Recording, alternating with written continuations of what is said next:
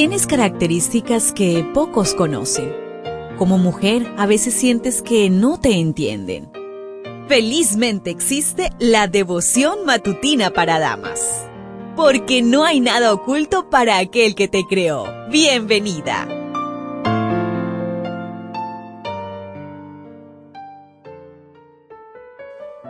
Día martes 28 de marzo y damos gracias a nuestro Dios por la oportunidad de vida que nos regala. Gracias a ti, querida amiga, querido amigo, por darte cita a través de este audio.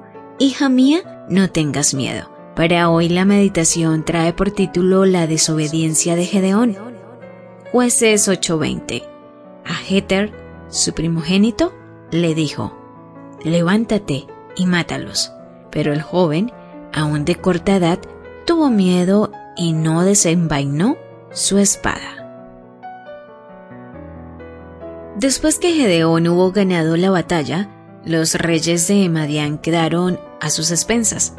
Por el crimen cometido, Gedeón pidió a su hijo que los asesinara, pero éste no se atrevió porque tenía temor, pues aún era muchacho. Era una humillación morir a manos de un joven o de una mujer.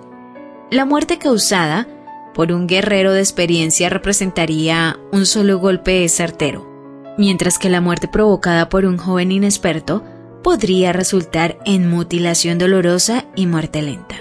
Finalmente, Gedeón mismo los mató, y con la muerte de los reyes madianitas terminaron los siete años de despojo a los israelitas. En agradecimiento, querían proclamar rey a Gedeón, pero él rehusó con humildad. La fidelidad de Gedeón era encomiable, pero Satanás no toma vacaciones.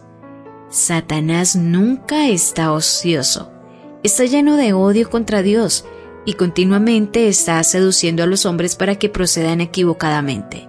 El gran adversario está especialmente activo después de que los ejércitos del Señor han ganado una victoria notable.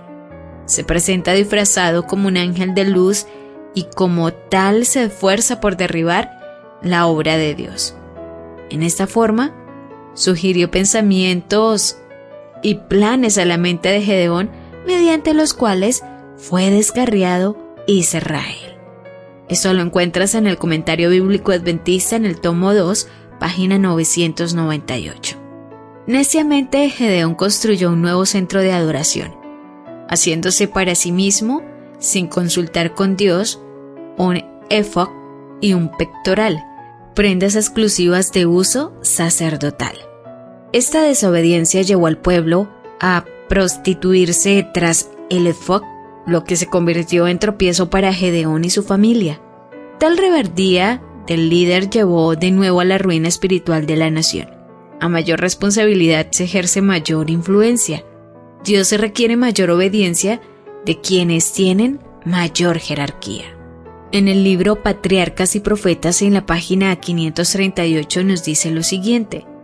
Son pocos los que se dan cuenta de cuánto abarca la influencia de sus palabras y hechos. Cuán a menudo los errores de los padres producen los efectos más desastrosos sobre sus hijos y sobre los hijos de sus hijos, mucho después de bajar a la tumba los protagonistas mismos. Cada uno ejerce cierta influencia sobre los demás y se tendrá por responsable del resultado de esa influencia. Los que ocupan puestos elevados pueden desviar a otros. Aún los más sabios se equivocan, los más fuertes pueden vacilar y tropezar. Es necesario que la luz del cielo se derrame constantemente sobre nuestro sendero.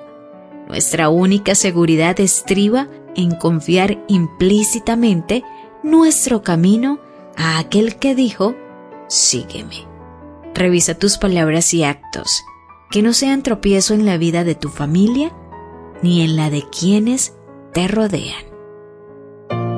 ¿Lo ves? ¿Te das cuenta? Tu creador tiene el manual perfecto de tu estructura femenina. La devoción matutina para damas vuelve mañana. Gracias a Canaan Seventh Day Adventist Church and DR Ministries.